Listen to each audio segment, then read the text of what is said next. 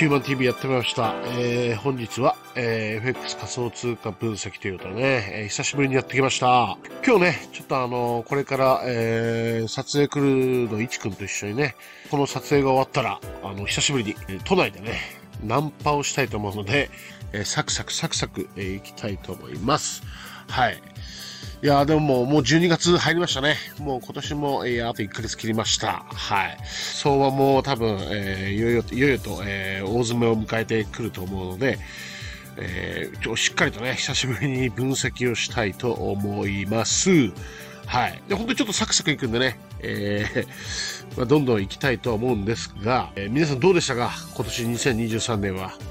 ね、もういろんな、え思い出ができたんじゃないですかね。はい。僕もね、今日あの今日これからね、あのこの撮影が終わったらちょっとナンパしてね、まああの綺麗な女性といい思い出を作ってこれたら作作りたいと思いますよ。はい。てな感じで、はい。では早速ね、ちょっとあのーサクサク、えー分析の方を、えーしていきたいと思います。えまずはじゃあね、えいつも通り FX の方から分析していきたいと思います。では気になるニュースから、ブルームバーグですね。はい。えーこちら、えー2023年12月5日、えー8時、朝8時33分のニュースです。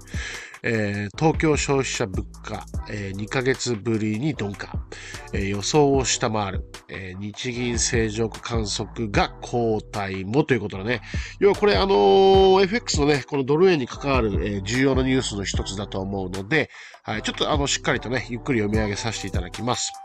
はい、えー全国の、えー物価の先行指標となる、えー11月の東京都区部の、えー消費者物価指数、えー生産食品を除くコア CPI、まあ、要はインフレ指数のようなものですね、東京のね。はい。は、え2ヶ月ぶりに伸び率が前月を下回った。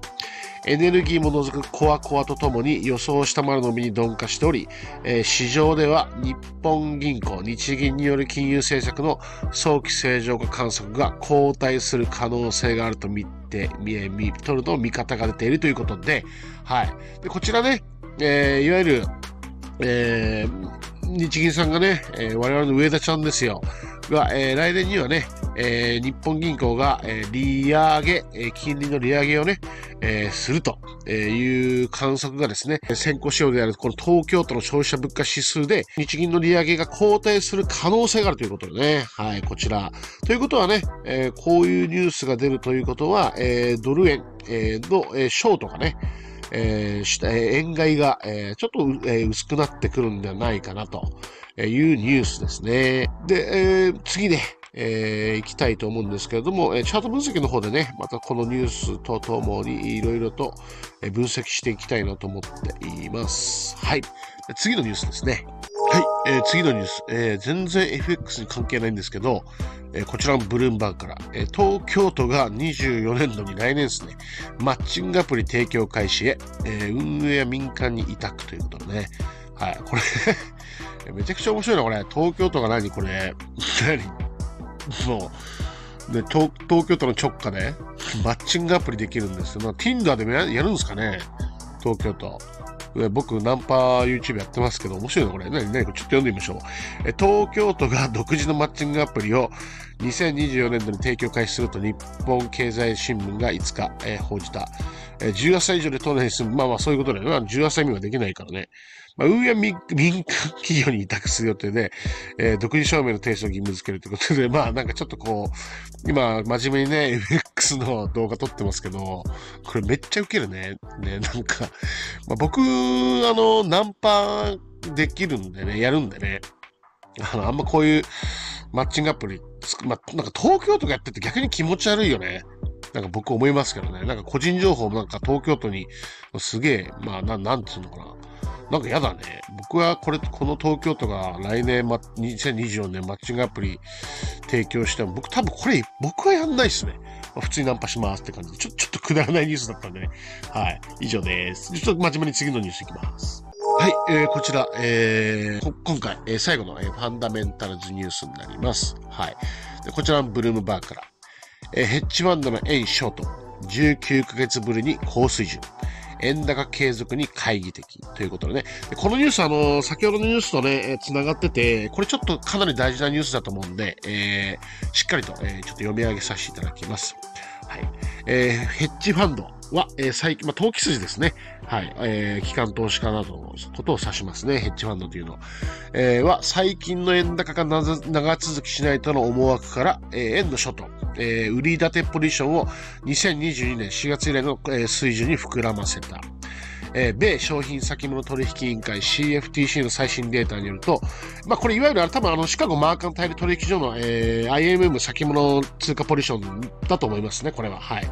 えー、レバレッジドファンドによる円の売り越しは、えー、11月28日時点で、えーまあ、気になる方はね、えーシカゴマーカンタイル取引所 IMM ポジションっていうふうにね、Google で調べるといろいろ出てくると思うんで、円の動向ですとか、はい、見ていただければと思います。まあね、ここ11月28日時点で6万5611枚と前週から、えー、2833万万枚増加して、これ、円の売りポジションですね。円を売るっていうポジションですね。は、えー、同月13日つけて安値。まあ、この、まあド、ドルの後でちょっとね、こういう、えっ、ー、と、価格レートを後でチャート分析で説明するんで、ちょっと飛ばします。はい。で、えー、このスタンダードチャート、チャータード銀行の、江沢さんっていう人かな？えー、フィナンシャルマーケット本部長っていう方か。えー、引き続き、えー、ここ大、ここ重要なんでね、読み上げさせていただきます。えー、引き続き、海外税に関しては、円安トレンドを見ている向きが多いとした上で、えー、円金利。まあ、これ要はさあの、先ほど話した日本の金利ですね。日銀の、えー、日本、日本の金利が、上昇したところで大きなトレンドは変わらないということで、円安という見方が、やはり絶対的な金利差が大きいというところに帰着する感じがあるということでね、要は世界中のね、トレーダーさんたちは、まあ、あの、今のね、あの、米国のアメリカの金利と日本の金利差っていうのは絶対的な差があるんでね、今のは、えー、アメリカ金利は5.50%、えー、日本の金利はマイナス金利なんでね、結局はね、まあ、あのー、今現在チャートのドル円はね、下の下方向に下がってますけど、まあ、結局はこの絶対的な金利差ってまだまだ埋まってないよねっていう話なんですよ。だから一旦ね、一旦下げたところで結局、えー、ね、あのー、大きな対局、えー、今現在の対局は、まあ、ドル高方向だよね、という海外図の見方を指しているということなんですね。はい。まあ、ただね、ここで書いてあるように、それでも、えー、アメリカ国債の利回り低下が続けば、日米間の金利差は縮小し、要はここなんですよ。えー、今後ね、日米差の、日米間の金利差がね、縮小して、えー、円の売り手がね、えー、ポジションを手締まいに動く可能性もあるということでね、ちょっと様々な、ね、メインシナリオ、えー、サブシナリオを考えておくのが、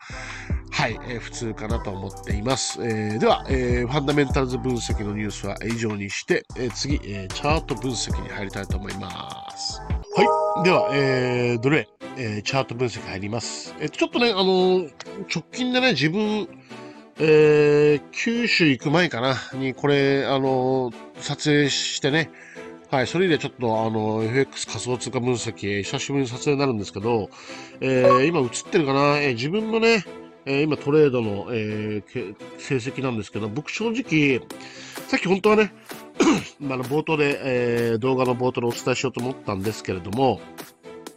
僕あの、九州に行くときに、あの、九州行った時かな、あの、南蛮の時かな、なんか結構ね、わけわかんないポジションにしたんですよ。このユーロドルで、あっと今、ね、損切りの場所もちょっと見したいと思うんですけど、なんかね、僕ね、えっと、九州行ってる時だからいつだろう？この辺か、ちょうど。11月16日行った。この辺でね、あのー、売りのポジション入れてた、売りのポジション入れ入れちゃってたんですよ、僕。はい。ショートポジション。この辺で下方向にショートポジション行くかなと思って、で、結局、この辺で、あの、僕、あの、ショートポジション、下に行くポジションを損切りしたんです。はい。うわ、やべえよっつって。だから、ここで、最、なんか、7万、7万以上、え、ー、と、総資金増えてたんですけど、7万円ぐらいいったんですけど、6万1000円からスタートしたんですよね、僕。だから、なんか、7、なんか、いろいろちょこちょこやって勝って、7万、1万円ぐらい増やしたんですけど、ここで一気にまた負けて、6万7000円ぐらいに、そまあ、ほんと早く損切りしないと FX で FX で死んじゃうんでね。7万7000円ぐらいにやって、で、これ今、ユーロドル、ガッと下げ下げて、これ取れなかったんですけど、はい、悔しいね。で、今、このユーロドル、もう本当にね、クソポジションな、九州行ってる時なんで俺もこんな持っちゃったんだろう。なんかよくわかんないの、なんか、なんか、なんかね、ちゃんとだから僕あの、この、九州の鹿児島旅行行った時、ちゃんとニュース見れてなかったんですよ。まあ、それそうだよね、旅行行ってるから、バタバタしてるし。だからニュース見れてない状態でなんか調子に乗って、ユーロドル、えー、ドル円ショート行こう、みたいな。ポジション持っとこうみたいな感じでやられちゃったっていうこと。だから、ほんとちゃんとニュース見るとダメだね。やっぱりね、やられちゃうから。まあでも、それでも、まだプラス圏には、ね、自分の試験はまだプラスなんで。はい、えー、じゃあこれ、え次ね、もうこれちょっとテクニカル分析してる、えー、爪痕なんですけど、はい、えー、僕、えー、これまた見れるかな？今現在のポジショニング。はい、えー、僕今ドル、えー、に対しての、えー、ポジションは、出てね、5ロットですね。入れてるんで、えー、まあ、いわゆる、いわゆる、えー、5000通貨入れてるんでね、結構、ほんとね、あのー、ちょっと動いただけで1万とか5000とか結構吹っ飛んじゃうんでね。はい。まあ、損切りラインここに決めてて僕、この辺りかな。えー、はい。ここの、ここですね。ここに損切りライン僕置いて、え、今、えー、ドル円、えー、USDJPY ドル円ですね。これ、えー、今僕は、ロング方向に持っています。はい。上方向ですね。は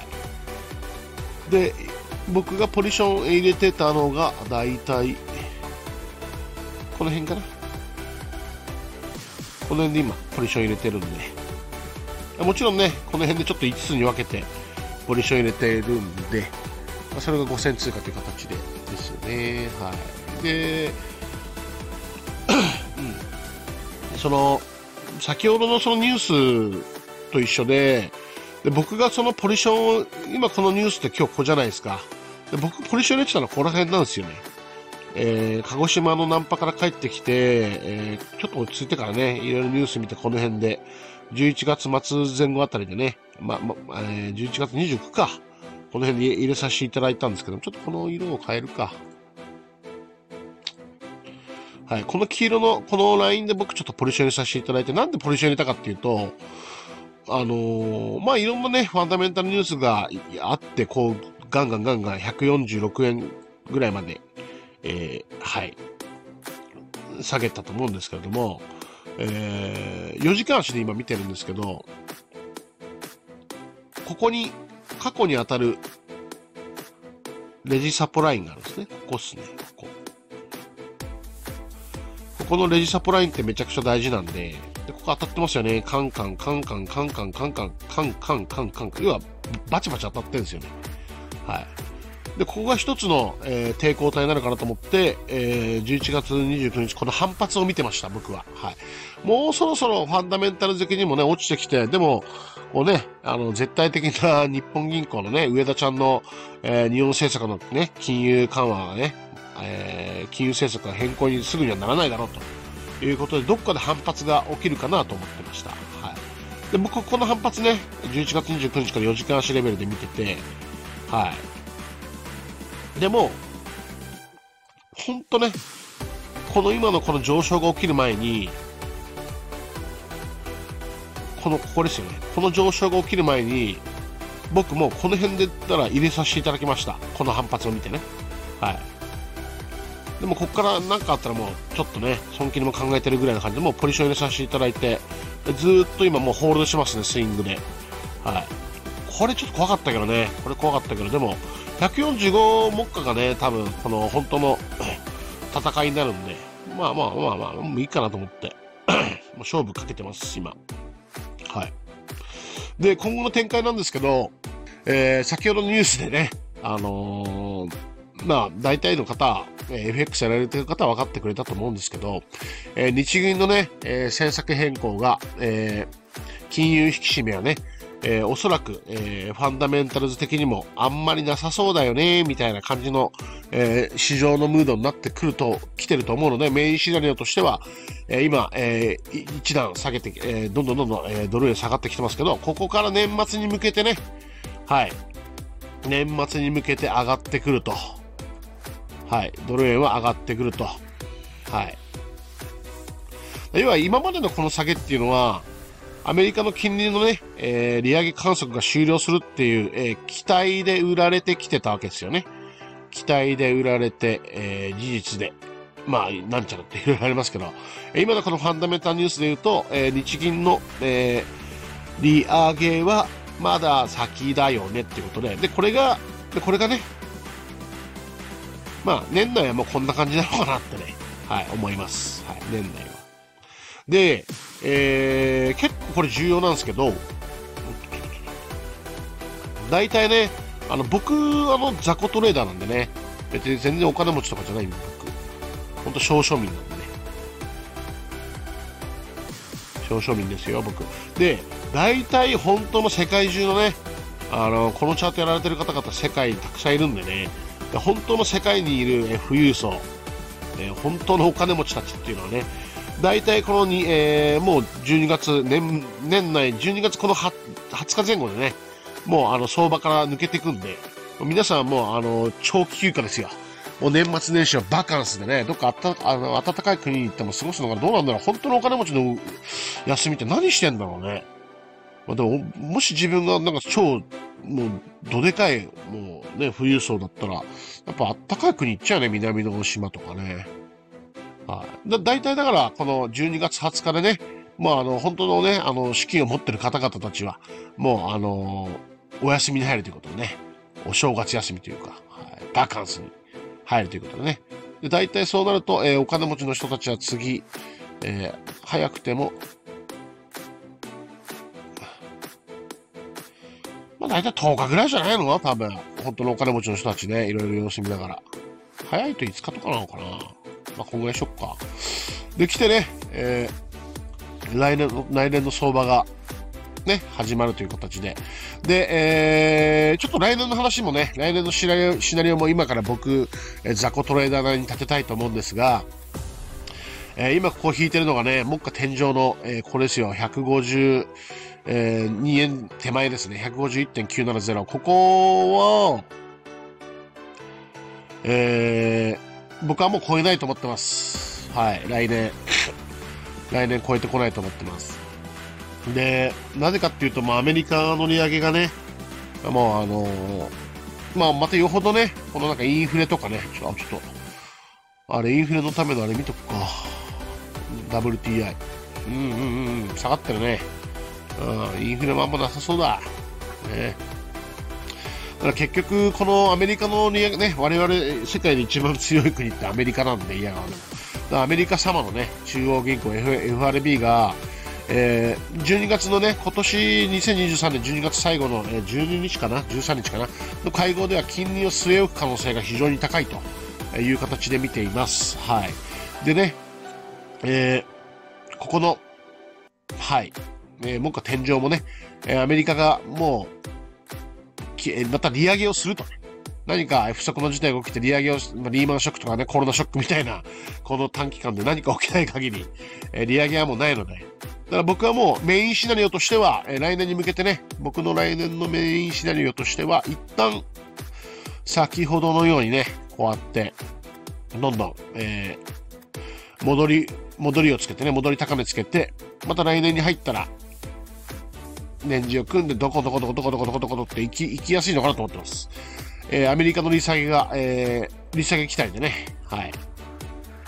まあ、アメリカはもう、ここまで来るとね、選択肢としては据え置きをするか、もう利下げをするかしかないので、もうあの、これ以上ね、あの、アメリカがまたなんか利上げするって言ったら、こっからね、もしアメリカが利上げするよって言ったらどんどん上行くわけじゃないですか。ただ、これやると、あの、FRB も分かってるんですよね。もう金融システム、銀行がね、銀あの、我々、あの、アメリカの中央銀行の兄弟分であるね、あの、各国の、えー、各地域のね、銀行が潰れちゃうよっていうことでね、もう倒産しちゃうよ、銀行がっていうことでね、そうすると本当に、あの、金融市場、えー、金融危機、金融システムの破壊につながるので、もうそれはね、なんとしても FRB は避けたいんで、もうインフレが下がってきてる以上ね、はい。そんなリスクを背負う背負って利上げする必要ないと、僕はメインシナリオとしては思っています。はい。なので、えー、もう来年からね、はい。あの、もうどんどんどんどん、ドル円はもう下に下がっていくんじゃないかなとは、ゆっくりとでもね、はい。という形での今、最後のね、え絶好の、えー、円の買い場が間もなく迫ってるのかなと、え、思っています。その前にね、えいわゆる僕のトレードっていうのはこの FX でね、えー、この反発の今上昇を取ってるっていうだけな、えー、イメージです。はい。で、あと最後ね、ちょっと FX がね、ほとんどちょっとあの、メインになっちゃったんですけど、最後、えー、XRP、リップルやりたいと思います。リップルは正直ね、今ね、僕ね、あの、保有資産何も変わってないんでね、えー、大体今、えー、映るかな。はい。えー、まあ、20万ぐらい入れて、まあ、このチャート通りに、まあ、あんまり変わってはないんですけど、えー、っと、一つ気になるのがね、リップル、ちょっともう、ファンダメンタル分析はちょっと飛ばします。時間ないんでね。これから何分いかないとだから。はい。えー、このね、えー、これわかりますかねこの下髭が、めっちゃすごいでしょこれ下髭。これが出てるんで、もう多分早ければ年内なんか、もう、もうまた爆発するんじゃないかなと思ってます。で、出来高もね、これ、出来高すごいよね、これ。出来高。出来高すごい入ってるんでね。で、この、これ爪痕なんですよね、要は。これすごい、これ多分、もうね、このピンバー、ピンバーっていうこの買いのピンバーっすよね。えー、まあ、スパイクとも言われると思うんですけど、いろいろ。まあ僕はピンバーって呼んでますね。ピンバーが、まあもうできてるんでね、もう確定してるんで。めっもし行くとしたら、このね、持ち合い、三角持ち合い抜けて、今収縮してるんでね、もう、このリップルもどうかというテクニカル的に行きやすいんじゃないかなと。はい。手を持ってます。はい。まあこれもね、ね年末何か来るのかな ちょうど12月28日ぐらいですね。まあ、この仮想通貨の面白いとこって、さ、あの、24時間365日コンビニみたいにさ、あの、市場が空いてるからいいね。FX とか被って、ね、土日祝日休みでしょ。だから、こういうのいいよね。ザッコらしてもこういういつでもこうやって動いて、動いてくれてるのが嬉しいよね。はい。って感じで、感じで、はい。あとあの、仮想通貨、ね、あの、リップルの分析めちゃめちゃ雑なんですけど、まあ、行くんじゃねえのっていう感じですね。あと、今日、もう12月でしょ。あと2、3週間ぐらいでこれ行くんじゃねえのって感じですね。ここはある程度ね。そしたらまた利確してね、えー、お年玉ゲットみたいな感じになるのかなって感じです。はい。で、そんな感じでね、はい。あの、今回も、えー、ナンパのための資産運用、FX 仮想通貨分析、終わりにしたいと思います。それでは、ナンパに行ってきます。